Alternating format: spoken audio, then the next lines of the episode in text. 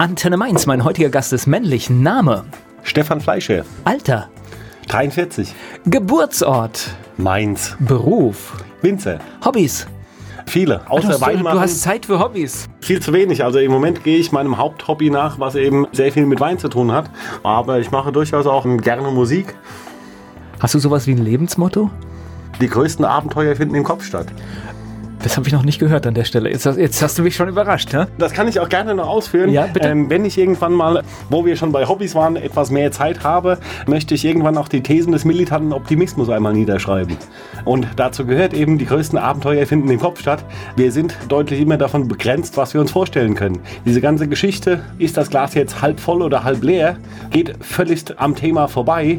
Wenn wir jederzeit einen Kühlschrank aufmachen können und dann überlegen müssen, mit was schenke ich das Glas wieder voll. Und dafür sollte man dankbar sein und Respekt davor haben. Also die Sache ist, wenn man irgendwie bei schlechtem Wetter sich noch schlechte Laune davon machen lässt, ist das ein deutlich schlechteres Gesamtergebnis, als wenn man sich was sucht, was einem gute Laune macht. Regen und gute Laune ist definitiv ein besseres Ergebnis. Okay. Also größten Abenteuer finden im Kopf statt oder man muss sich das nur erfolgreich schönreden. Es wird eine spannende Sendung, ich merke es jetzt schon. So ein besonderes Merkmal, was meinst du, sagen die Leute, die mit dir zusammenarbeiten? Was macht dich aus? Woran erkennt man dich? Fragst du den Falschen? Also mein Problem ist, dass die erste Person, die ich morgens im Spiegel sehe, ich selbst bin. Und also da fängt mein Tag ja schon mal gut an. Lassen wir so stehen. Stefan Fleischer, mein Gast hier bei Antenne Mainz.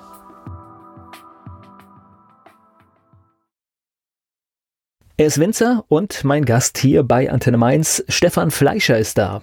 Erzähl mir was über deine Kindheit hier in Mainz bin ich sehr, sehr dankbar. Behütete Kindheit von dem, was ich von der Welt gesehen habe. Das ist ja, wo wir geboren worden sind, können wir uns nicht aussuchen. Sehr, sehr viel Dankbarkeit in Mainz, in diese Familie geboren worden zu sein. Behütete Kindheit, eben gerade an der Grenze zwischen Stadt und Land. Als wir etwas älter wurden, war eben auch die Nähe nach Mainz eben sehr, sehr wichtig. Wenn ich mir das äh, bei vielen Freunden anschaue, die aus dem rheinhessischen Hinterland kommen, ist das einfach doch schwieriger gewesen, aber auch als Kinder gerade eben im Garten Löcher zu graben, ähm, auch die Verbindung zum Land zu haben. Also schöner kann man es, glaube ich, nicht haben. Du bist in Hechtsheim groß geworden, ne? Ja, also was heißt in Hechtsheim? Ich wohne im Moment jetzt in Hechtsheim mitten im Ort, aber ich bin im Weingut eben groß geworden, was zu meiner Kindheit noch deutlich außerhalb des Ortes war.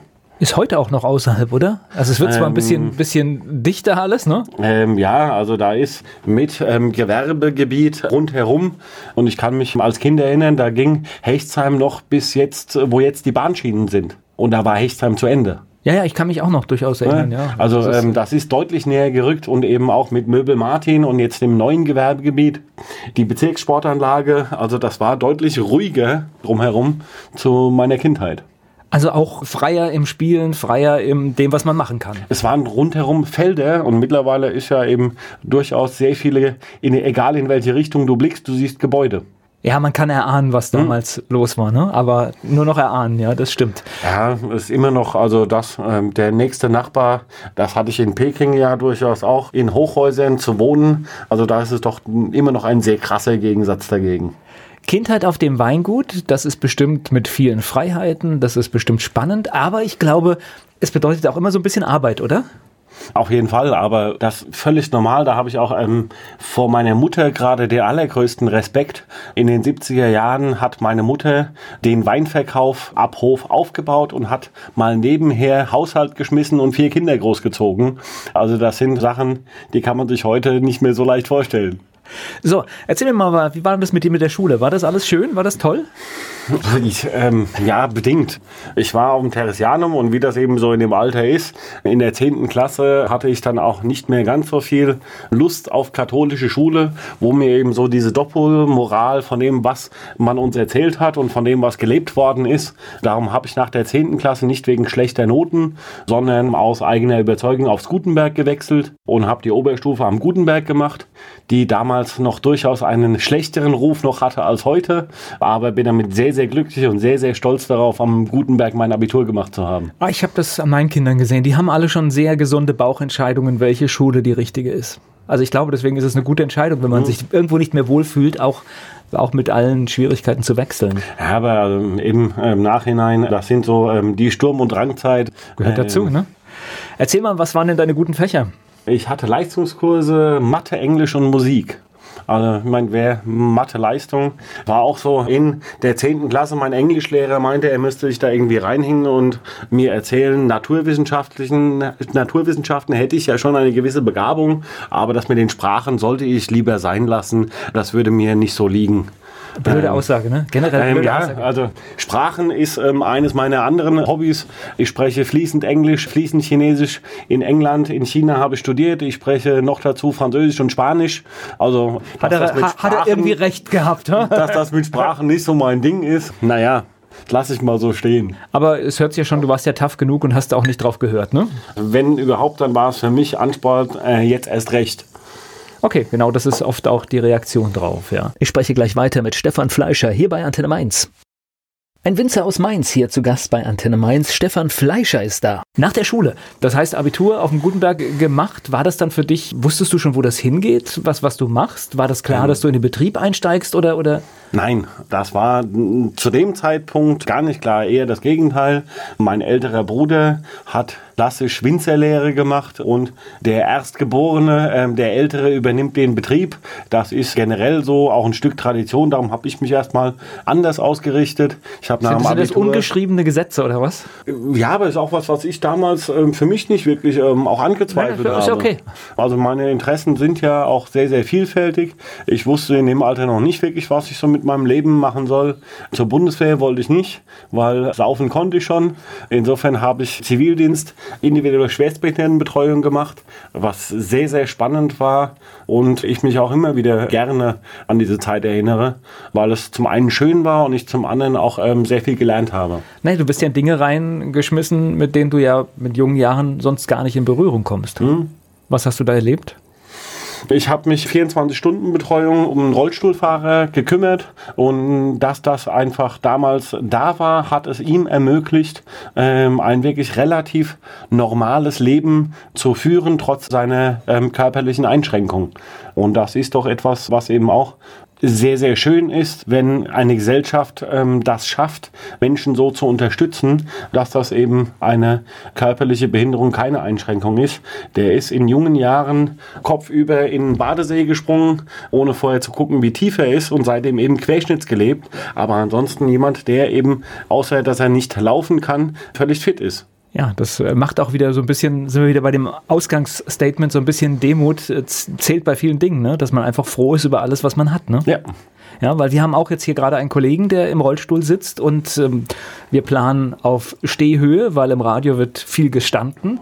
Und auf einmal stehst du da und hast richtige Probleme und musst gucken, wie du einen, einen solchen Kollegen, ja, die Möglichkeit gibst, hier auch zu arbeiten. Aber funktioniert.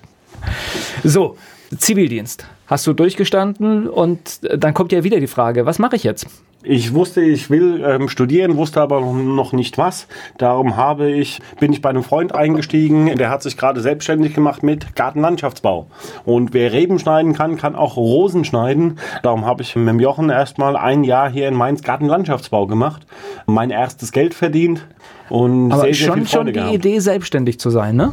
Der Jochen ähm, hat Gartenlandschaftsbau eben gelernt, wusste, was er da tut. Und für mich war es auch sehr, sehr lehrreich. Ich habe mich auch Organisation, Finanzen, wir hatten in den besten Zeiten drei Angestellte, was mir im Nachhinein auch bei allem, was ich später gemacht habe, sehr viel geholfen hat.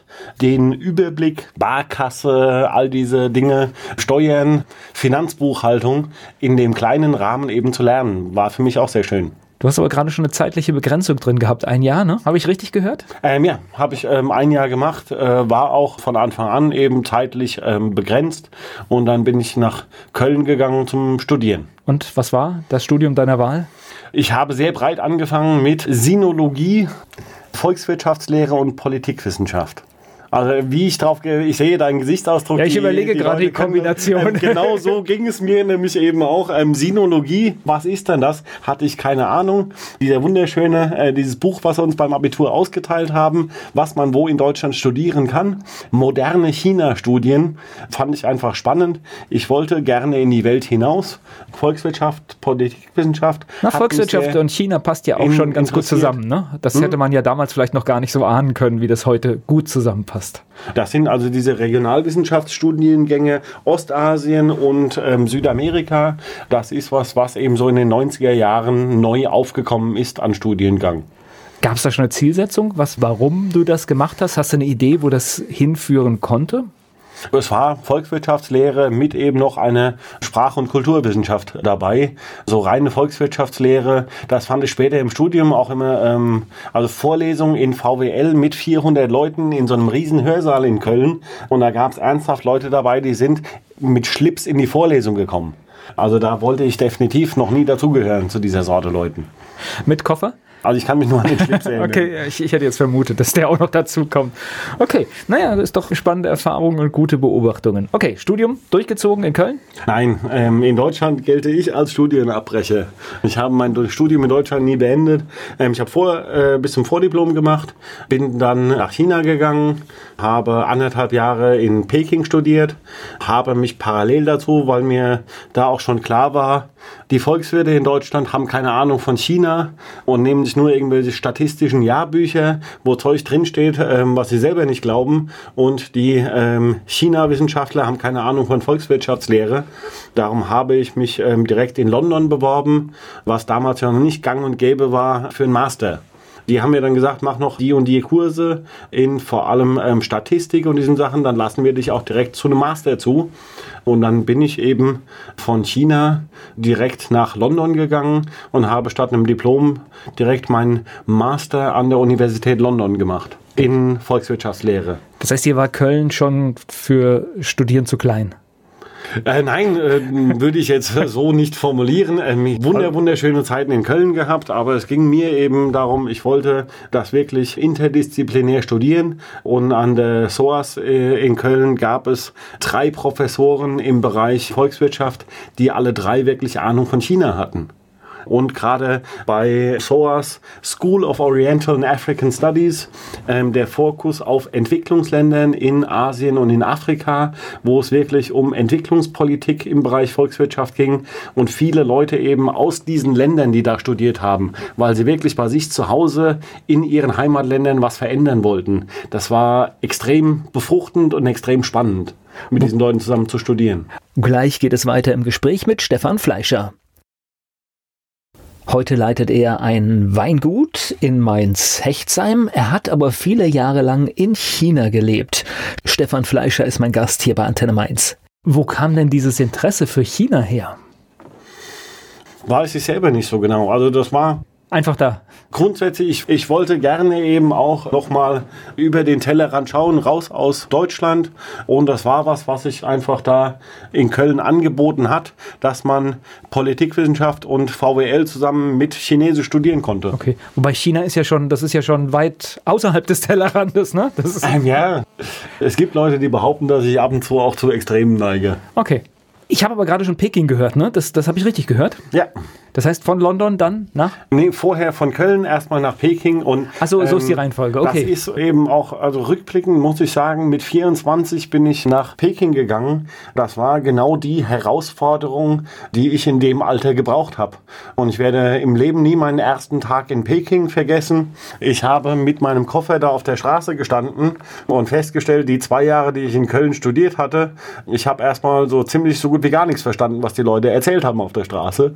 Und alleine meine Habseligkeiten, alles, was mir wichtig genug ist, in einen Koffer zu packen und nicht mehr zu besitzen als einen Koffer, ist auch eine Lebenserfahrung, die gar nicht schädlich ist.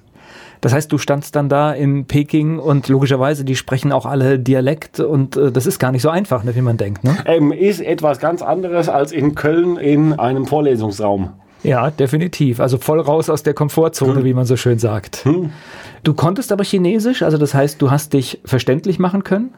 Ja, ich war eingeschrieben an der Language and Culture University und eine Freundin, die schon mal in Peking war, hat uns eine Wohnung organisiert, dass wir da in der WG gewohnt haben. Aber ich habe erstmal mit meinem Köfferchen da gestanden. Ich wusste, ich muss zu dem und dem Hotel und die haben an der Rezeption einen Brief für mich, wo mein Haustürschlüssel drin ist. Da kam ich dann an, habe diesen Schlüssel bekommen, eine handgemalte Karte, wie ich mein neues Zuhause finde. Mir begegnete unten vor der Tür, Stereotyp, wie es nur sein kann, ein Chinese, der gerade sein Fahrrad reparierte, der mich ähm, freundlich lächelnd begrüßte und ich habe keinen Ton verstanden. Okay. Abends kam dann eben der australische Freund, der uns die Wohnung besorgt hatte, nach Hause und ich wurde erstmal in den Pekinger Schnaps eingeführt. Also ein erster Tag, der deutlich in Erinnerung geblieben ist, zumindest bis so 20 Uhr. Danach wird es eher düster. Ein Filmriss. Äh, Gab es da so ein, in diesem Moment, wenn man mit dem Koffer alleine steht, gibt es da so einen Zweifel, ob das richtig ist, was man da gerade macht? Später durchaus auch hin und wieder, aber in dem Moment nee. Okay. Also solche Da muss, Zweifel muss, hat man immer mal im muss Leben. man durch dann, ja? Ja. Okay. Was sind die spannendsten Erfahrungen aus China? Also andere Kultur, andere ja, Sichtweise auf viele Dinge? Ist also die wirklich kleinen Dinge im Leben, Handgriffe oder Sachen, die man als selbstverständlich annimmt, über die man noch nie nachgedacht hat. Und auf einmal machen Menschen um einen herum es komplett anders und man fängt überhaupt erstmal an, über Dinge nachzudenken, die man immer als selbstverständlich hingenommen hat. Ich glaube, die Kommunikation ist auch eine andere. Während wir sehr geradlinig kommunizieren, sind, glaube ich, die Asiaten generell sehr eher, eher so durch die Blume. Man sagt da nicht direkt, Ähm, das war jetzt Mist, was du da machst, sondern da sagt man irgendwas Positives. Also Aber da ist dann so eine kleine Einschränkung drin, dass man weiß, es war eigentlich Mist. Ein direktes Nein bekommt man eher selten. Ja, das Gesicht verlieren, ne? Ist das, ne? Okay. Genau. Ist aber für einen Deutschen, glaube ich, auch schon, da muss man drauf eingestellt sein, ne? Nee, ähm, bist du mit Sicherheit nicht drauf eingestellt, sondern das ist ja eben etwas, äh, wo du dich erstmal auch reinfinden musst.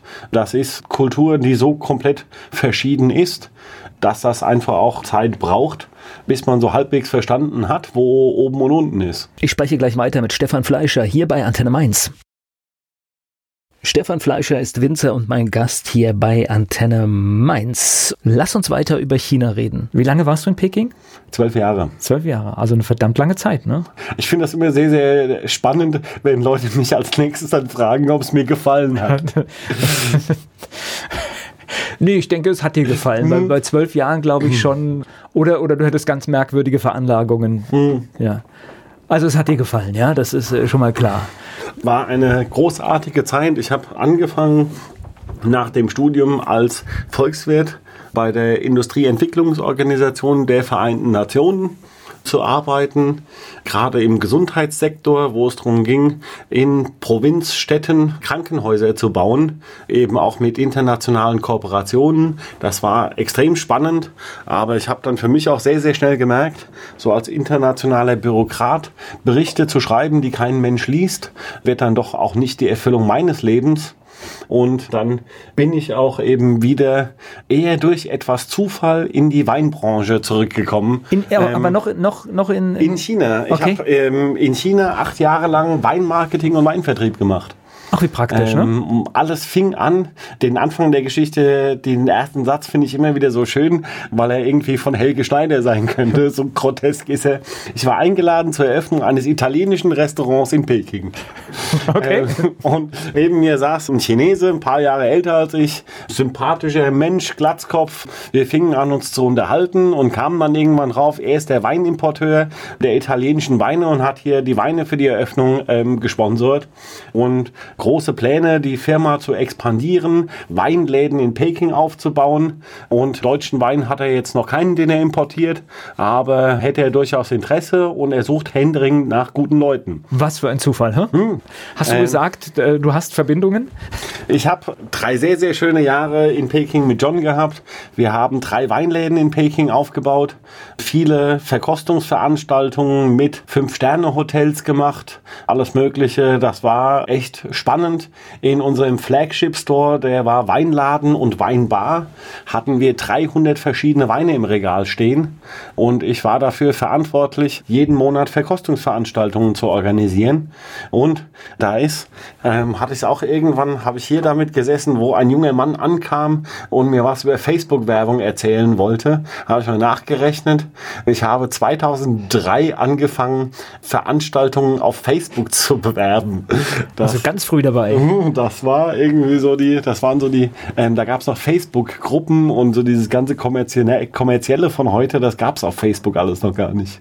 Ja, es ist, ist schon spannend. Das heißt aber, du hast dann im Prinzip auch den, den Wein hier aus Mainz schon in die Welt gebracht, ja? War in den Zeiten ähm, bei Pallet Wines haben wir vor allem australische und italienische Weine importiert und dann eben in China für die Weinläden auch noch andere Weine dazu gekauft. Da auch ein paar Weine aus Deutschland ähm, in der Zeit mit dabei gehabt. Aber das war da nicht der Fokus in der Zeit. Da, trotzdem interessiert mich, welcher Wein war denn dabei? Weißt du noch einen, den ich finde das ja spannend, wenn man irgendwo auf der Welt unterwegs ist. Also mittlerweile auch Rheinhessen-Wein. Also man kommt in komische Regionen und äh, ähm, man findet einen Rheinhessen-Wein auf der Karte, ja? Was in China oder egal wo man auf der Welt hinkommt, immer geht, ist eben Riesling. Also in China ist das sehr, sehr spannend gewesen. Wenn man zu Chinesen sagt Deutschland und Getränk, sagen sie Bier. Und wie es gibt auch Wein in Deutschland, aber wenn man dann Riesling sagt, ähm, Riesling ist ein Wort, was so gut wie jeder Chinese kennt. Okay. Also der Riesling ist dann doch wieder bekannter als die Tatsache, dass wir überhaupt Wein machen. Ist schon witzig, ne? Was, was sich manchmal Begebenheiten. War jetzt dieser Weinimport, war das dann auch wieder die Brücke, irgendwann nach Hause zu kommen? Weil ich meine, bei ähm, zwölf, bei zwölf Jahren kann man ja sagen, hätte auch China deine Heimat sein können und der Ort. Es war ähm, lange Zeit eben auch, dass ich keine Pläne hatte, zurückzukommen nach Deutschland, sondern mit dem, was ich in China gemacht habe, sehr, sehr glücklich war. Ich habe dann auch noch drei Jahre für eine sehr große spanische Weinfirma, gerade auch mit Sherry viel gemacht. Wir haben damals wirklich so Markteintritt Chinesen auch mal überhaupt erzählt, was Sherry ist. Und dann habe ich mich mit einem taiwanesischen Partner selbstständig gemacht und hatte meine eigene Importfirma, wo wir vor allem französische und spanische Weine dann importiert haben. Die Spanier haben es mir durchaus auch angetan. Zum einen haben sie richtig gute Weine auch, aber ist auch Spanier als Menschen, die ganze spanische Lebensart ist durchaus auch etwas, was ich persönlich sehr sympathisch finde. Das hat noch einige Jahre gedauert, bis dann das Thema überhaupt wieder aufkam, hier nach Deutschland zurückzukommen. Man muss natürlich auch sagen, die Rotweine, vor allen Dingen aus Spanien mit der schönen Sonne, das ist natürlich auch Idealbedingungen. Ne? Ja, mittlerweile ist das durchaus. Ich habe letztes Jahr im Sommer gerade eine Freundin in Châteauneuf-du-Pape besucht. Die haben mittlerweile richtig Probleme, ihre Rotweine unter 15% Alkohol zu bekommen, weil es durchaus eher zu viel Sonne ist mittlerweile. Und da haben wir dieses Jahr auch einen richtig guten Geschmack von abbekommen. Ich, ich hab, äh, du, du sagst jetzt einen Wert, den ich auch schon von einem deutschen Rotwein äh, gehört habe, bei jemandem, der gerade sagt, er hat die Befürchtung, dass es sehr viel Alkoholgehalt ist dieses ähm, Jahr. Dieses Jahr ist generell, sind mit der ganzen Sonne, ist ja eben auch sehr leicht nachzuvollziehen. Der Zucker in den Trauben sehr, sehr hoch gewesen und damit eben auch, wenn ich trockene Weine haben will, den Zucker komplett zu Alkohol verjähre, kriege ich einen relativ hohen Alkohol. Aber zu früh lesen ging eben auch nicht, weil die phenolische Reife, die, die Reife der Aromen ähm, alles noch nicht so weit war. Insofern war Frühlesen, hätte ich nicht nur weniger Alkohol bekommen, sondern auch deutlich weniger Geschmack. Gleich geht es weiter im Gespräch mit Stefan Fleischer hier bei Antenne Mainz. Lange Zeit hat er in China gelebt, ist dann zurück nach Deutschland gekommen. Stefan Fleischer ist hier zu Gast bei Antenne Mainz. Wir haben über Riesling gesprochen, ja? Ein Glas Wein einschenken. Gibt es ein Zeichen in, in, in, China dafür, in der chinesischen Sprache? Für äh, Riesling? Ähm, also sind wirklich drei Zeichen, wie die Chinesen das sehr, sehr viel machen, eben phonetisch das Ganze zu übersetzen. Da kommen immer wieder sehr, sehr schöne Sachen äh, dabei raus. Wie Kann ich da auch eine Fehlbetonung machen? Weil da kommt, es kommt, glaube ich, auch auf die Höhe an, ne? wie, wie ich etwas ausspreche, oder? Ja, das sind eben, ähm, Chinesen gehen ja eben meist nicht nach dem Alphabet, sondern nach Zeichen. Insofern, aber das ist sowieso, die drei Zeichen zu betrachten, haben dann keinen, äh, oder sind sinnentfremdet von dem, was die Zeichen eigentlich bedeuten, sondern die Zeichen werden genommen, um phonetisch Riesling darzustellen stellen. Okay. Also das ist, die Chinesen haben im Moment gerade mit der neuen CDU-Vorsitzenden noch mehr Spaß als sämtliche Fernseh- und Radiojournalisten in Deutschland, weil Annegret Kramp-Karrenbauer ist dann, das braucht ein paar chinesische Zeichen, bis man mit dem Namen dann komplett durch ist. Also wenn die Kanzlerin, AKK? Ähm, ja, AKK ist ähm, dann noch schwieriger. Okay. Ähm, Tja, äh, du. Das äh, ist manchmal der Preis von diesen, von diesen Dingen. So, Riesling mit drei Zeichen, okay, das, das ist dann so. Ich habe mal äh, mitgebracht Bodenheimer Burgweg. Wunderschöne Riesling, einer von meinen Lagenrieslingen. Ein Weinberg, den wir vom Weingut Oberstleutnant Liebrecht übernehmen konnten in Bodenheim, wo wir 2009 das Glück hatten, dass wir die kompletten Weinberge übernehmen konnten mit wunderschönen Rieslinglagen und der Burgweg ist von VDP als große Gewächslage klassifiziert, ist eben unten im Rheintal, gerade wo es anfängt in den Hang reinzugehen, dass ich da noch etwas schwereren Boden auch habe, eben Anschwemmung, von wo der Rhein früher lang geflossen ist. Ein wunderschön gehaltvoller Riesling. Dann probieren wir den Riesling, bevor wir dann erfahren, warum du aus Peking wieder zurückgekommen bist nach Deutschland. Zum Wohl. Zum Wohl. Ähm, ja, also hier so viel zu erzählen und die ganze Zeit nur Wasser dabei zu trinken. Da siehst du mal, wie hart wir das hier haben normalerweise. Sehr gut. So, wie bist du dann wieder zurück nach Deutschland gekommen? Was war der Auslöser? War ja im Prinzip, du hast dich eingerichtet nach zwölf Jahren. Mein Gott, wohlgefühlt, hätte ja auch bis zum Ende des Lebens sein können. Ne?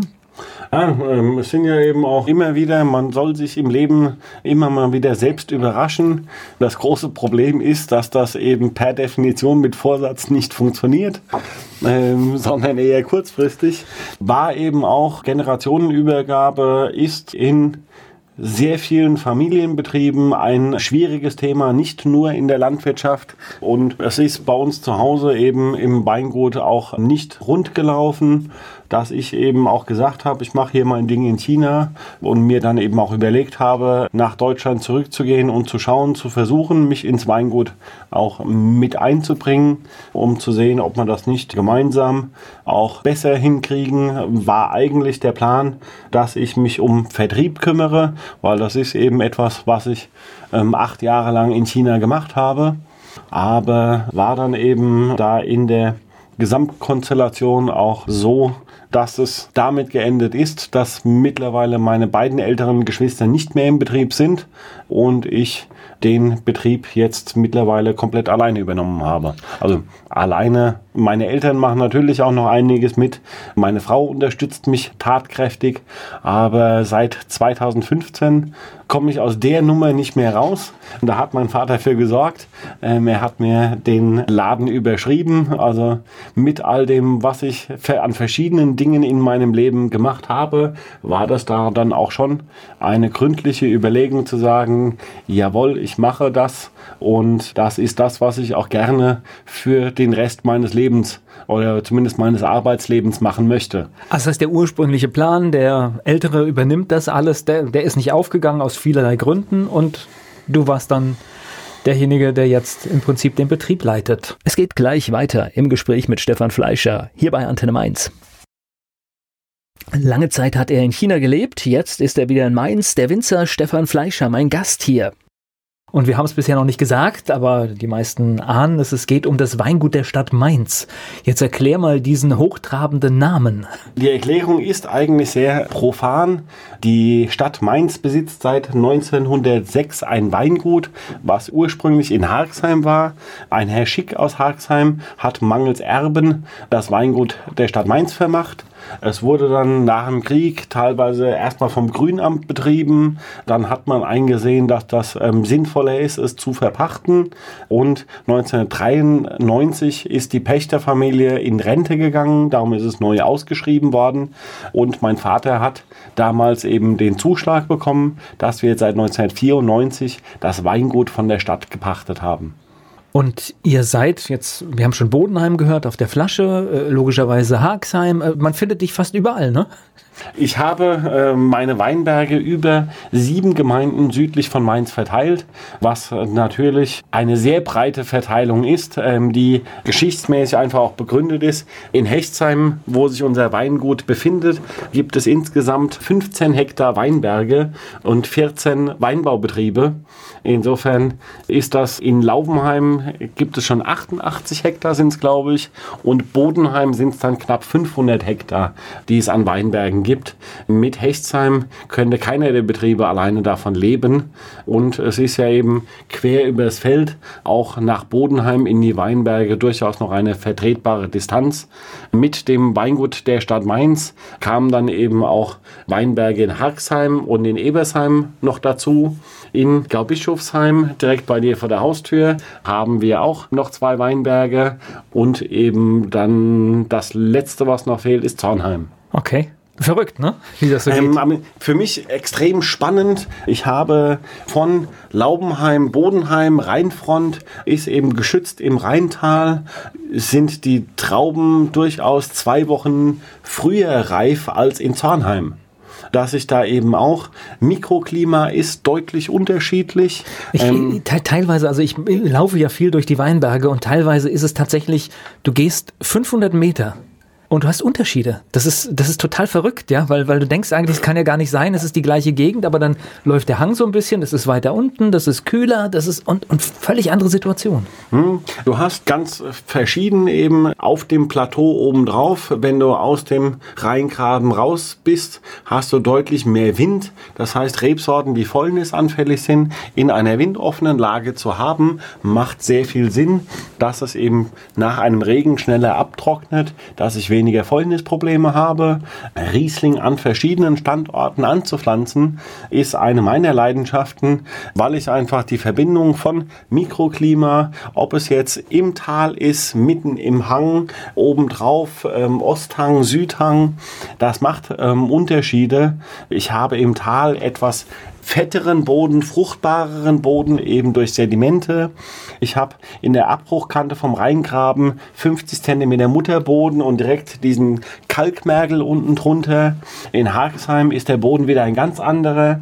In Gaubischofsheim ist es fast ausschließlich Ton, dass ich hier einen geringen Kalkanteil habe, aber ein Boden, der extrem schwer ist und eben diese Unterschiede im Weinberg mit der Pflege der Weinstöcke und dann eben mit dem Ausbau der Weine herauszuarbeiten, macht unwahrscheinlich viel Freude.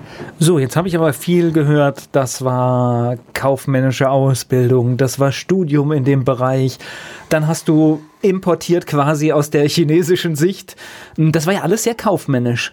Diese, diese ganzen Geschichten rund um den Wein, war das immer bei dir da oder hast du dir das jetzt in den letzten Jahren so richtig reingeschafft? Einige Sachen, wenn man in einem Weingut aufwächst, ähm, also das Traktorfahren haben wir kurz nach dem Fahrradfahren gelernt, mein Bruder und ich. Aber da war eben die Feinheiten wirklich sind Dinge, ich habe vorher schon einiges gewusst, aber habe jetzt eben, bin seit sechs Jahren sind es jetzt an Weihnachten, die ich wieder in Deutschland bin, habe mich eben auch intensiv weitergebildet. In der Praxis habe ich mit meinem Vater einen der besten Lehrer, den ich mir vorstellen kann. Also wie man guten Wein macht, weiß er sehr, sehr gut. Aber ich habe nebenher eben auch noch Ausbildung weitergemacht und habe in diesem Jahr auch noch meine Meisterprüfung abgelegt. Ich bin jetzt nicht nur Master, sondern auch Meister. Okay, per perfekt. Tatsächlich, ihr wart immer ein Weinbaubetrieb, das heißt keine Landwirtschaft, sondern es ging immer um Wein, ne? Bin ich jedes Jahr im Sommer, wenn die Kollegen bei der Kartoffel und bei der Getreideernte sind, mache ich immer drei Kreuze. Mein Vater hat noch angefangen, auch mit dem klassischen Gemischtbetrieb. Ich wollte gerade sagen, das war ja in Rheinhessen, in Rheinhessen durchaus üblich. Das hm. Wein war da, aber es war dann meistens noch Rüben oder sonst noch irgend so ein Kram. War bei uns genauso, aber eben da hat mein Vater in den 60er Jahren, Anfang der 70er Jahre hat er, glaube ich, die letzten Ackerbauflächen abgegeben und ab Anfang der 70er Jahre auch dann nur noch Wein gemacht. Da war er auch seiner Zeit voraus, ne? War er mit sehr, sehr vielen Dingen immer wieder. Das legt die Messlatte für mich durchaus auch nicht wirklich niedrig an, wenn ich mir anschaue, was mein Vater alles geleistet hat. Naja, in den äh, 70er Jahren, müssen wir mal ehrlich sein, war jetzt Rheinhessen nicht das Weinbaugebiet Nummer eins. Ähm, nein, also das können wir uns nicht schönreden. Das ist heute toll, dass es so ist. Aber das war nicht absehbar. Es war eigentlich im Vergleich zu den anderen Weinbaugebieten eher unbedeutend. Ne? Liebfrauenmilch. Ja. Ähm, ich glaube, man kann das wirklich in diesem einen Wort zusammenfassen. Sollte das nicht wiederkommen? Habe ich da nicht irgendeine Initiative gehört? Ähm, ja, da bin ich auch nicht wirklich glücklich damit, einem toten Pferd einen neuen Sattel zu kaufen und es wieder zu versuchen auf die Beine zu stellen. Das ist so ähnlich, das habe ich mit den Spaniern. Also ich habe zu der Zeit keinen Wein getrunken, hm. aber trotzdem ist Liebfrauenmilch bei mir sowas von negativ besetzt, weil das stand früher auf dem Tisch. Ich kenne das, aber ich, da habe ich noch keinen Wein getrunken, ja. Ähm, ist das gleiche wie, habe ich mit den Spaniern Diskussionen gehabt, mengenweise Geld in England auszugeben, um junge Leute dazu zu bringen, Sherry zu trinken wie ihre Großeltern. Das kann nur zum Scheitern verurteilt sein. Ich sehe da auch nicht wirklich eine Chance darin. Ähm, Riesling Rhein, Burgen, das sind Sachen, da kann man in China irgendwo in die Pampa gehen. Das sind Dinge, die positiv besetzt sind, die Menschen mit Deutschland verbinden. Nicht nur hier, sondern auf der ganzen Welt. Den Rhein kennt jeder, Riesling kennt jeder und da haben wir zwei wunderschöne Sachen. Ähm also nutzen. Okay. Es ist gar nicht so schwer. Ich spreche gleich weiter mit Stefan Fleischer hier bei Antenne Mainz. Es geht viel um das Thema Wein, Wein aus Rheinhessen mit meinem Gast. Er ist der Inhaber des Weingutes der Stadt Mainz. Stefan Fleischer ist hier bei Antenne Mainz. Wenn du vor, vor zehn Jahren unterwegs warst und hast äh, zum Spaß gesagt, wo kommst du her aus Rheinhessen, haben die Leute dich blöd angeguckt. Weil äh, keiner, äh, keiner wusste, was Rheinhessen ist. Ähm, aber tatsächlich ist es heute so, dass über den Wein total viele die Region kennen.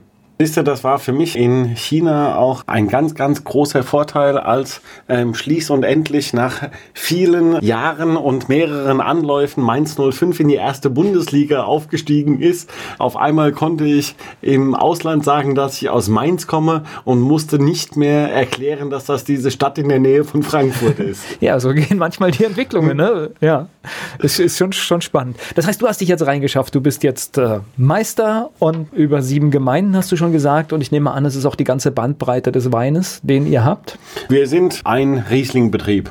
Ich habe 40 Prozent meiner Weinberge, das sind so, ich glaube im Moment so 17 Hektar Riesling.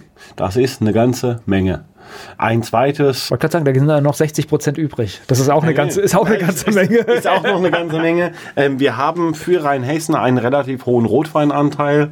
Eben durchaus nicht nur der Spätburgunder, sondern gerade bei den internationalen Rebsorten auch schon mehrfach den deutschen Rotweinpreis gewonnen aber es ist mir genauso wie meinem Vater auch wichtig, die rein hessische Sortenvielfalt zu pflegen. Wenn man sich Weingüter in Frankreich, Italien, Spanien anschaut, die sind 10, 20, 50 mal so groß wie wir und machen im Jahr drei Weine. Feierabend. Da wird alles zusammengeschüttet. Es ist vom, von der Weinbereitung doch sehr, sehr viel spannender.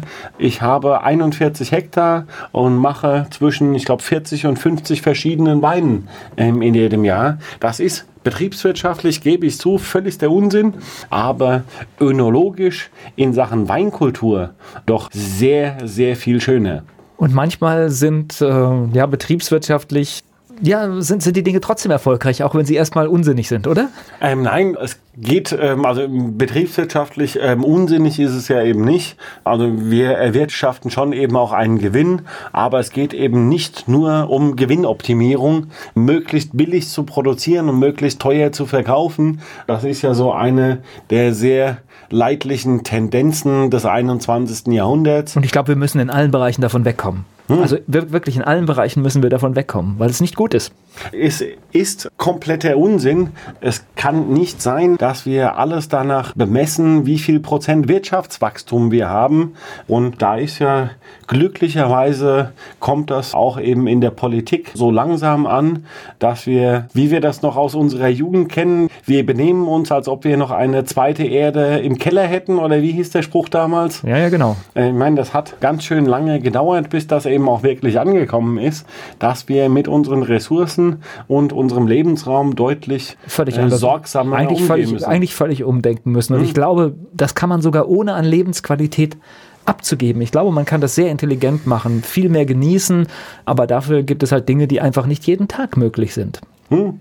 Also es ist wahrscheinlich ganz einfach, weil man lernt dann auch wieder Dinge wertzuschätzen, weil man freut sich auf etwas Besonderes und äh, es ist nicht alltäglich. Das also jeden Tag ein Glas Wein muss schon dann irgendwie äh, drin sein. Das kann ja dann am ähm, Sonntag eine ganz besondere Flasche sein, zum Beispiel. Ähm, nein, es muss ja, ähm, das ist ja grundsätzlich, Alkohol ist eine Droge und da ist eben auch, die Dosis macht die Droge, die ganze Woche über nichts zu trinken und sich am Wochenende dann irgendwie eine komplette Flasche reinzuschütten, ist äh, definitiv nicht gesundheitsförderlich.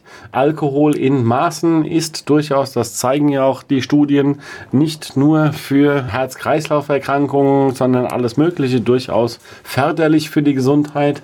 Aber da ist eben die allerwichtigste Wirkung von einem schönen Glas Wein zu einem guten Essen.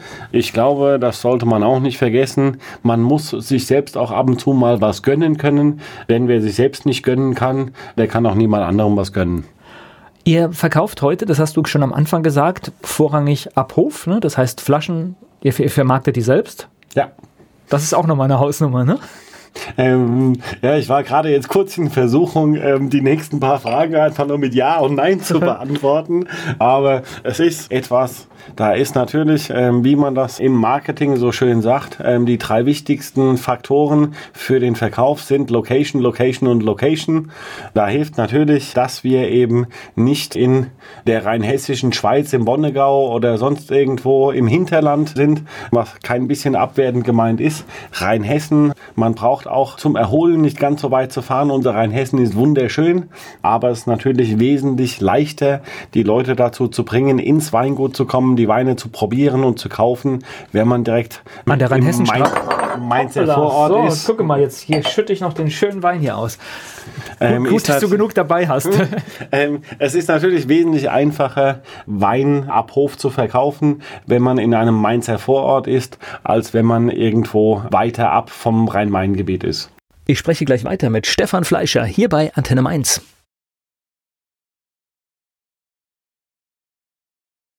Vom Weingut der Stadt Mainz, Stefan Fleischer, mein Gast hier bei Antenne Mainz.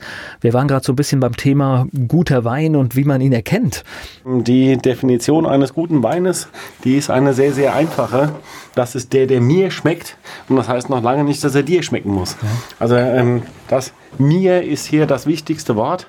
Natürlich, wenn wir uns unter Fachleuten über Wein unterhalten, gibt es auch eben ein objektives Gut oder Schlecht oder Unterschiede. Aber das ist für Weintrinker völlig uninteressant, denn Genuss ist subjektiv.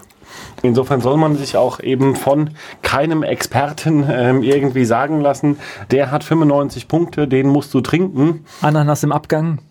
Ähm, ja, dieser Blütenduft und jenes Beerenaroma. Also da habe ich, ähm, ich habe in China auch bei Wein und Essen mit im Verkostungspanel gesessen und es ist mir da eine Sache immer wieder aufgefallen. Da haben wir ja eben zu einem Thema dann 40, 50 Weine am Stück durchprobiert und es sind gerade die Herren der Schöpfung, die dann so nach 10, 15 Weinen anfangen, sich gegenseitig noch zu überbieten. Wer riecht noch was, wer schmeckt noch was und ich komme mir dann immer wieder vor wie in der fünften Klasse auf der Jungs Toilette am Pissoir stehen.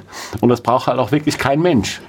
Das Traurige dabei ist, ist das, was auf der Strecke bleibt, das ist der Genuss. Und das ist für mich immer wieder das Schöne bei uns im Weingut, im Abhofverkauf. Wir haben es nicht mit Journalisten, Händlern zu tun, sondern mit den Leuten, die unsere Weine einfach, wirklich trinken. Einfach probieren wollen und, ähm, und, und trinken, genau sich mit den Kunden zu unterhalten, mit den Kunden zusammen Beine probieren, das ist für mich nicht Arbeit, sondern das ist einfach wunderschön, dass wir mit dem, was wir tun, dazu beitragen können, Menschen glücklich zu machen. Ich habe vor kurzem was, was sehr, sehr Witziges gehört, was ich mir behalten habe. Wenn du in einer Runde mit Weinkennern sitzt und irgendeiner holt seinen teuersten Wein raus, den er hat, lobt ihn, wie man diese Runde sprengen kann und äh, ohne sich als Nicht-Weinkenner zu outen, indem man einfach das Glas nimmt, man kostet und schaut dann das Glas an und sagt die Worte, hm, ich hätte mehr erwartet. die Geschichte hat mir gut gefallen, deswegen habe ich mir das behalten. Ne? Das ist, wo du sofort so, ja, die Runde sprengst und ähm, kannst nicht wirklich was drauf sagen. Ne? Also mit ähm, Weinliebhabern werden dann durchaus ähm, Diskussionen folgen.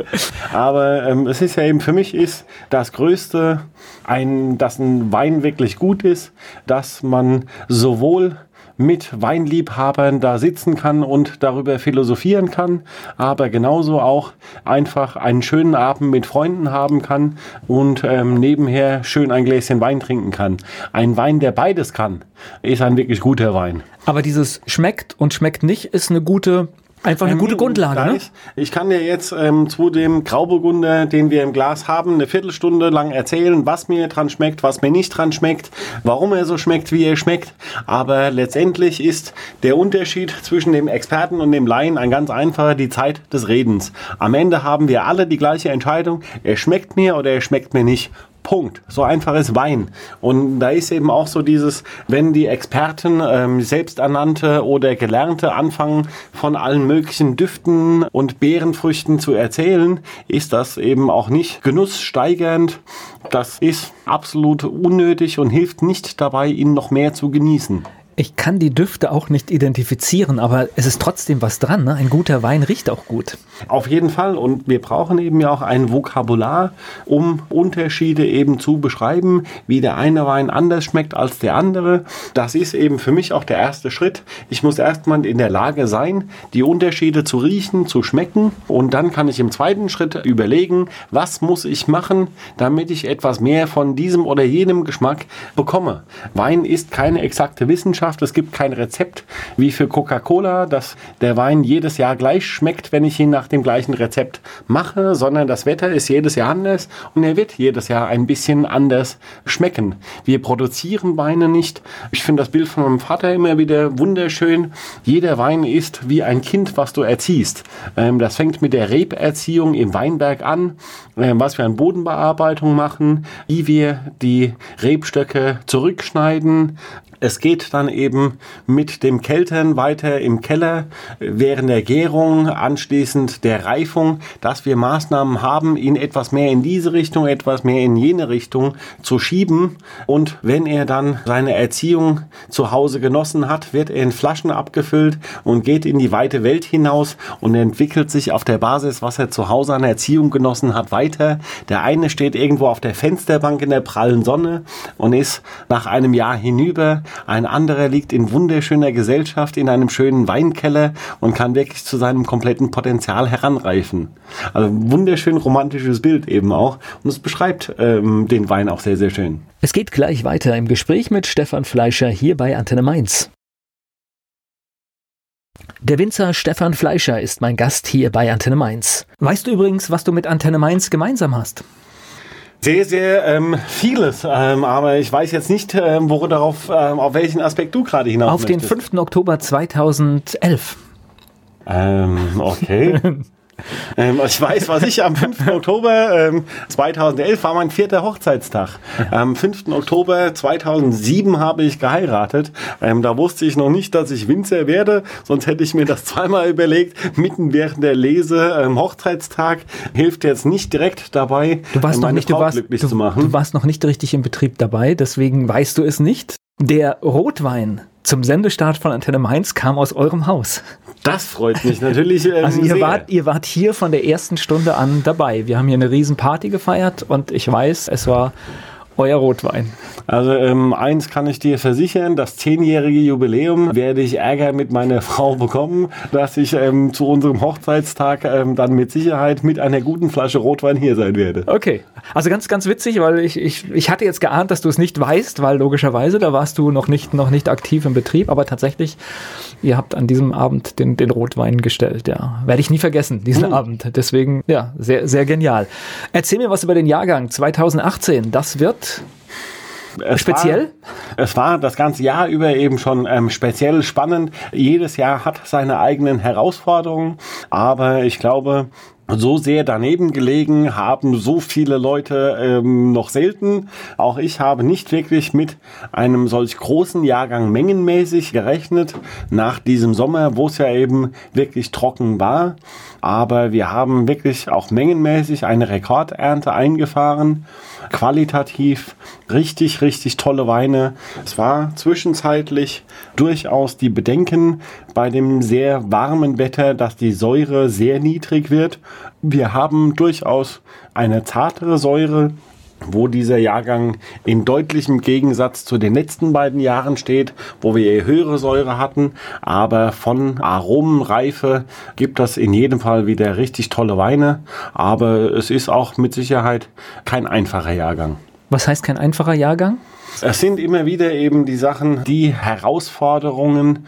Im letzten Jahr 2017 hatte ich so einen Punkt während der Lese, wo ich ernsthaft an mir gezweifelt habe.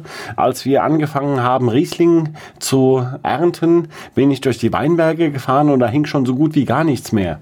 Und da zweifelst du dann doch mal dran, wenn alle anderen ähm, oder die meisten anderen es anders machen als du, ob ähm, jetzt du das wirklich richtig machst so. Aber es hat bei den 2017er Riesling war das wirklich, wir haben im Sommer nochmal von Hand entblättert, dass wir bei dem Regen im August dann wirklich optimale Bedingungen hatten, dass es schnell abtrocknen konnte. Darum hatte ich weniger Fäulnis als andere und wir konnten die Rieslinge noch zwei Wochen länger hängen lassen, was einfach sehr, sehr schöne Aromareife da auch gebracht hat und eben die Säure im letzten Jahr dann auch runtergebracht hat. Die beste Entsäuerung ist immer der Rebstock, weil ich da eben nicht nur die Säure reduziert bekomme, sondern auch das Aroma reifer bekomme. Dieses Jahr war es eher so, lese ich jetzt schon und zu früh zu lesen ist natürlich, dann habe ich weniger Alkohol aber wenn ich zu früh lese, habe ich noch nicht wirklich Aromareife, dass ich dann Weine bekomme, die zwar weniger Alkohol haben, aber nicht wirklich vollen Geschmack. Und da ist jetzt eben das Jungweinstadium während und jetzt nach der Gärung ist so die Pubertät der Weine. Da gibt es so einige, die dann jetzt noch sehr, sehr bockig sind. Das ist so das schwierigste Stadium, die Weine zu probieren. Aber da wird sich sehr, sehr viel, das ist immer wieder sehr spannend, mit meinem Vater zusammen den Keller durchzuprobieren. Die wichtigste und schwierigste Entscheidung ist immer wieder, wann man nichts machen sollte.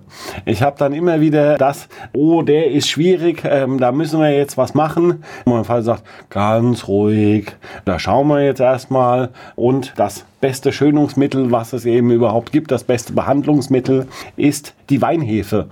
Denn die ist ja auch nach der Gärung noch im Wein vorhanden. Und auch wenn er mal ein, zwei Wochen dann optimal schmeckt, bringt die Hefe das eigentlich meist von selber wieder in Ordnung. Gleich geht's weiter im Gespräch mit Stefan Fleischer.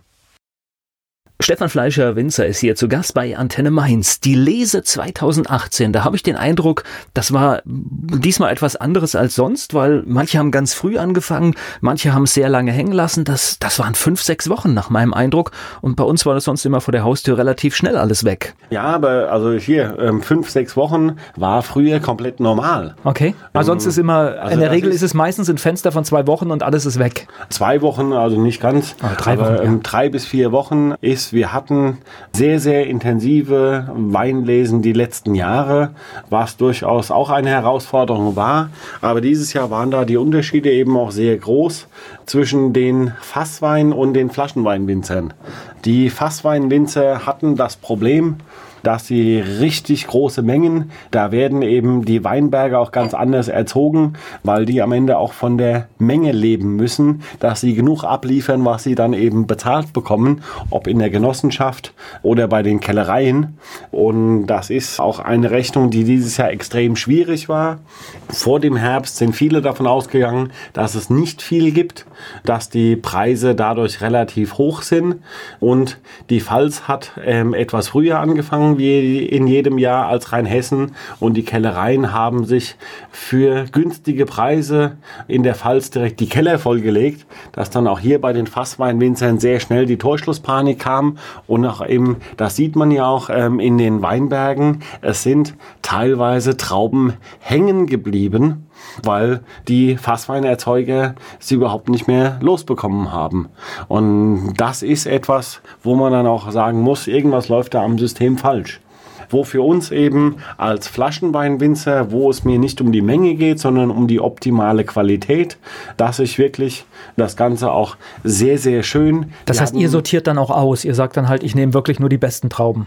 Nee, ich habe grundsätzlich, ähm, habe ich von Beginn an wesentlich weniger Trauben drin hängen Also das war ja, dieses Jahr hat man teilweise davon gehört, dass über 20.000 Liter pro Hektar geerntet wurden teilweise. Ich werde irgendwo bei 8.500, 9.000 Liter pro Hektar rauskommen an Ernte. Für Qualitätswein darf man 10.500 Liter pro Hektar ernten, für Landwein 15.000 und für Grundwein 20.000 Liter. Aber da ist natürlich das Problem, bei den Mengen, die es dieses Jahr gab, ist da eben sehr, sehr viel als Grundwein verkauft worden, wo zwar die doppelte Menge erlaubt ist, aber der Preis weniger ist als die Hälfte. Das heißt, die Kollegen haben mehr als das Doppelte an Arbeit gehabt, die Trauben zu lesen, das alles zu verarbeiten und haben am Ende trotzdem weniger Geld im Portemonnaie. волны. Und das ist durchaus problematisch, denn das ist, da geht es den Traubenproduzenten nicht wirklich besser als vielen Teilen der Landwirtschaft, wo die Leute wirklich hart arbeiten. 40-Stunden-Woche ist es da nicht mit getan und am Ende des Jahres nicht wirklich viel Geld verdienen, wo wir grundsätzlich auch überlegen müssen, ist das wirklich gesellschaftlich so wünschenswert, wie wir unsere Lebensmittel produzieren. Nee, und ich habe auch immer ein Problem, weil ich kann nicht verstehen, warum etwas zum Beispiel Beispiel hängen bleiben muss und nicht verarbeitet werden kann. Das ist schwer verständlich. Auch ich weiß, da ist ein Markt dahinter und man reguliert auch gerne und versucht irgendwelche Preise zu halten oder es nicht fallen zu lassen. Aber nichtsdestotrotz tue ich mich generell schwer, wenn irgendwelche Sachen hängen gelassen werden, nicht verarbeitet werden, weil ähm, es einfach nicht stimmt. Das ist für meine Wertevorstellung genauso etwas, was eigentlich nicht sein dürfte. Also wir haben das mit Obst zum Teil auch. Dann stimmt irgendwie die Krümmung von irgendwas nicht und dann siehst du, wie die mit dem Traktor platt gefahren werden und da, da verzweifle ich, das, dürf, das darf nicht sein. Also das, äh, da stimmen Werte nicht mehr. Ja, aber das ist ein ganz eigenes Thema für sich. Ja, man ähm, kann es trotzdem mal sagen. Nee, ähm, hier, ähm, wenn ich mir so einige Dinge, die ähm, ist ja nicht nur bei uns in Deutschland so, sondern generell so laufen, kann ich da als Winzer immer wieder nur sagen, so viel wie ich kotzen möchte ab und zu, kann ich gar nicht saufen. Ich spreche gleich weiter mit Stefan Fleischer hier bei Antenne Mainz. Unsere elf Fragen. Dein Lieblingsplatz in Mainz? Am Rhein unten, am Fischtor. Es ist einfach wunderschön, da unter den Bäumen zu sitzen. Mainz, der Rhein. Und man ist nicht gezwungen, ähm, auf dieses wunderschöne Baudenkmal Rathaus und Rheingoldhalle zu schauen. Bespielt ihr manchmal auch den Weinstand da? Sicher, einmal im Jahr. Dann jetzt, jetzt vom Rathaus, ne? Oder, oder dicht am Rathaus jetzt, ne? Ähm, jetzt ähm, dicht am Rathaus, aber ähm, das haben die Rottgau Monotons vor, ich glaube, 30 Jahren so schön besungen über Frankfurt. Hier erträgst du die Baukunst nur mit Hilfe der Braukunst. In Mainz mit einem guten Gläschen Wein ist dann auch, auch einiges sehr leicht zu ertragen. Das Beste an der Sache ist, wenn das Rathaus renoviert ist, siehst du innen und außen keinen Unterschied zu heute. das, ist eine, das ist eine echt eine Mördergeschichte. Also da, da gibt es grüne Böden drin und weil es halt unter Denkmalschutz steht, werden diese Böden in genau diesem schicken Grün wieder genauso nachher. Volker, ähm, Humor ist, wenn man trotzdem lacht. Du, das ist meins. Meins ist für dich. Wein, Geselligkeit, nette Menschen, dass man in eine Mainzer Weinkneipe reinkommt und die Leute sagen, hier bei uns am Tisch ist noch Platz, setzt euch dazu. Und Wiesbaden? Das Schönste an Wiesbaden ist der Blick auf Mainz, das ist ja allbekannt. Aber es ist, finde ich, sehr, sehr schön, wie die Städte im Lauf meines Lebens sich doch näher gekommen sind. Das ist nicht mehr so dieses Verfeindete, wie ich es aus meiner Jugend kenne. Und gemeinsam haben wir da wesentlich mehr davon. Dein Ausgehtipp in Mainz? Ich gehe gerne, das ist jetzt richtig schwierig, wenn ich ähm, irgendeinen Gastronomen nenne, sind wieder ähm, diese zehn andere Gastronomen. Diese ähm, Antwort kommt sonst nur von Politikern. Ja, aber das ist äh, eben auch mit sehr vielen Restaurants, die wir beliefern, dann auch wirklich ähm, schwierig zu sagen, wo ich am liebsten hingehe. Okay, akzeptiere ich. Fleischwurst mit Senf oder Handkäse mit Musik? Fleischwurst mit Senf. Hast du sowas wie einen Spitzname? Puh, ähm, so was Asiatisches vielleicht? Ne? ähm, äh, wahrscheinlich die meisten hinter meinem Rücken. Okay. Der peinlichste Song in deiner Musiksammlung? Puh, ähm, ist mir überhaupt keiner peinlich. Ich liebe sie alle, sonst hätte ich kein die, Mariah die, die Carey, kein Pur dabei. Nein, ähm, Celine Dion. Ja. Nehme ich. Fastnachtsfan oder Fastnachtsmuffel? Fan, auf jeden Fall. Stolzes Mitglied ähm, der eiskalten Brüder. Was meinst du, muss ein echter Mainzer mal gemacht haben? Also für einen Mainzer gehört ein Shoppen halt definitiv dazu. Ein Mainzer ohne Schorleglas ist schwer vorzustellen. Mainz 05 ist für dich. Wir sind Mainz 05 und das ist egal, wo man auf der Welt ist, äh, mit zu fiebern, ob wir jetzt den Aufstieg schaffen. Schon immer etwas gewesen, wo ich geschaut habe. Äh, leider schaffe ich es ähm, samstags äh, viel zu selten ins Stadion. Aber das Sympathische an Mainz ist eben, dass wir kein Verein der großen Superstars sind, sondern immer noch und hoffentlich noch lange zählt. Elf Freunde sollst du sein. Welche berühmte Persönlichkeit möchtest du mal treffen? Also da habe ich jetzt keine Präferenzen. Bei allen berühmten Persönlichkeiten, die ich getroffen habe, habe ich feststellen dürfen, es gibt Menschen dabei, die einem sympathisch sind, mit denen man einfach so ins Gespräch kommt. Und es gibt auch da Menschen dabei, die große Stars sind und ähm, trotzdem arrogante Arschlöcher. Es gibt ja auch diesen, diesen Spruch, und da ist wirklich was dran, dass man eigentlich auch seine Idole und Helden nicht treffen sollte. Ja, da ist, glaube ich, sehr viel dran. Es geht gleich weiter im Gespräch mit Stefan Fleischer. Ich spreche mit dem Winzer Stefan Fleischer hier bei Antenne Mainz. Jetzt habe ich hier noch mal eine ganz schwere Flasche, die muss ich jetzt hier noch mal ins Spiel bringen. Da ist ein sehr schönes Bild drauf. 50 Jahre Weingut Fleischer an der Rheinhessenstraße. Das ist kein Bild von heute. Nein, ein wunderschönes Bild von 1968. Eine Jubiläumsedition, die ich in diesem Jahr gefüllt habe.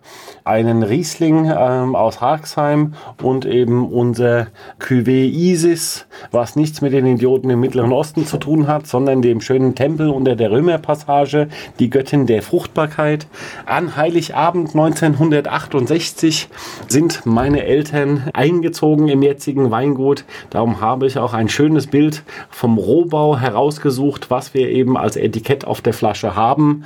Und die Dankbarkeit und Freude daran, wie sich das in den letzten 50 Jahren mit unserem Weingut entwickelt hat, möchten wir eben auch mit unseren Kunden teilen. Diese Jubiläumsedition gibt in Magnumflaschen gibt es bei uns im Weingut zu kaufen und jetzt eben Dezember, Januar bis diese Jubiläumsedition ausverkauft ist, kriegen alle treuen Kunden, die für 250 Euro einkaufen, eine Magnumflasche dazu geschenkt. 50 Jahre, das ist aber auch schon so eine kleine Last auf den Schultern. Ne? Das heißt, das ist ein Betrieb, der äh, ja, ist renommiert, hat eine Geschichte. Und da steht man in der Verantwortung, oder? Ähm, ja, aber das ist etwas, ich habe das noch nie als Verantwortung oder Druck ähm, empfunden für mich. Andere Leute müssen zur Arbeit gehen, ich darf jeden Morgen zur Arbeit gehen und es ist mir eine Freude und eine Ehre, diese Familientradition weiterführen zu dürfen. Mit Sicherheit hat das Ganze eben ganz andere Herausforderungen, als selbst einen Betrieb neu aufzubauen und da auch durchaus keine kleinen Herausforderungen, aber aber dafür haben meine Eltern eben auch schon einiges an Vorarbeit geleistet, auf das ich aufbauen darf. Wie sieht es aus? Da tut sich bei euch auch baulich bald was, oder habe ich das falsch in Erinnerung? Ist, ähm, ich habe jahrelang äh, über den Mainzer Autobahntunnel gelacht, wie lange das dauert, einen Autobahntunnel in Mainz zu bauen. So was bauen die Chinesen in drei Monaten. Ähm, habe jetzt auch durchaus gelernt, wenn man da selbst involviert ist, wird es nicht wirklich besser. Ein Bauvorhaben braucht eben auch die entsprechende Vorbereitungszeit und die gute Planung ist da durchaus extrem wichtig. Den richtigen Architekten zu finden, auch alles vorher abzuklären, was man darf, was man nicht darf. Wir haben mittlerweile uns für ein Architekturbüro entschieden, mit denen wir das Ganze gerne zusammen machen möchten. Aber ganz realistisch, bis wir ähm, die ganzen Pläne im Detail auch ausgearbeitet haben und eine Baugenehmigung aber haben. Mein Vater ist da ab und zu noch optimistisch und meint, wir würden im Spätsommer am Ende anfangen. Also ganz realistisch glaube ich eher, dass wir noch ein Jahr brauchen, bis wir eine Baugenehmigung Verfügung haben, dass dann auch wirklich die Bagger anrollen können. Aber weit vor dem 100-Jährigen. Ähm, ja, ähm, also ich wollte das Ganze nicht nur bezahlen, sondern ich wollte sehr, sehr gerne dann auch diesen schönen Arbeitsplatz haben, um darin das Ganze wieder zu erarbeiten und es abzubezahlen. Und an diesem Bild finde ich besonders spannend, weil es lässt so ein bisschen, das hatten wir am Anfang unseres Gespräches zu, wie sich diese Gegend auch massiv verändert hat, äh, durch die Straßenführung, durch die Industriegebiete, durch die Messe, was sich bei euch ein Autohaus jetzt in Sichtweite im Prinzip, das sind ja alles Dinge, die wirklich vorher nicht da waren. Also wirklich eine, eine Gegend, die sich völlig, völlig verwandelt hat, ja. Und auch bei uns wird sich das Ganze noch deutlich verwandeln. Ich habe das große Glück, dass mein Vater da auch sehr weit nach vorne gedacht hat, dass das Land um das Weingut herum ein großes Stück mir gehört. Und da werden wir eben auch in jedem Fall schauen, dass wir eine Idylle schaffen. Wir werden einiges eben auch an Grünanlage drumherum anlegen, vor allem Weinberge, um da so eine kleine Weinoase eben auch zu schaffen, dass man im Probierraum sitzen kann und Blick auf Weinberge hat, die halt eben jetzt bei unserer Lage in größerem Umfang nicht direkt vor der Haustür sind. Also man in der Ferne sieht man sich auf alle Fälle. Ne? Hm. ja, ist schon, schon, verrückt. Ne? Das ist was, was da, was da so passiert in all den Jahren. Deswegen besonders wertvoll dieses Bild, dass man das auch hat, äh, um mal so ein bisschen Erinnerung, wie das mal äh, ein Aussiedlerhof war es eigentlich, ne? Mhm. Und mit, heute mittendrin. Ja, der Hechtsheim ist uns näher gekommen. Sehr näher. Dann bedanke ich mich für die Einblicke und danke für das Gespräch. Herzlichen Dank, war mir eine Freude.